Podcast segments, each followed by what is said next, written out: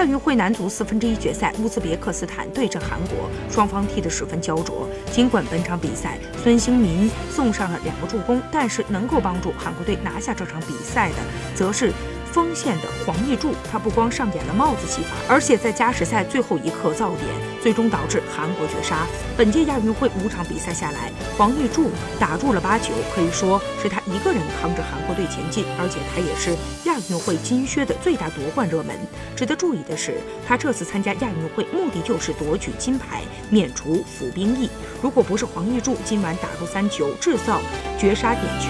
那韩国队就打道回府了。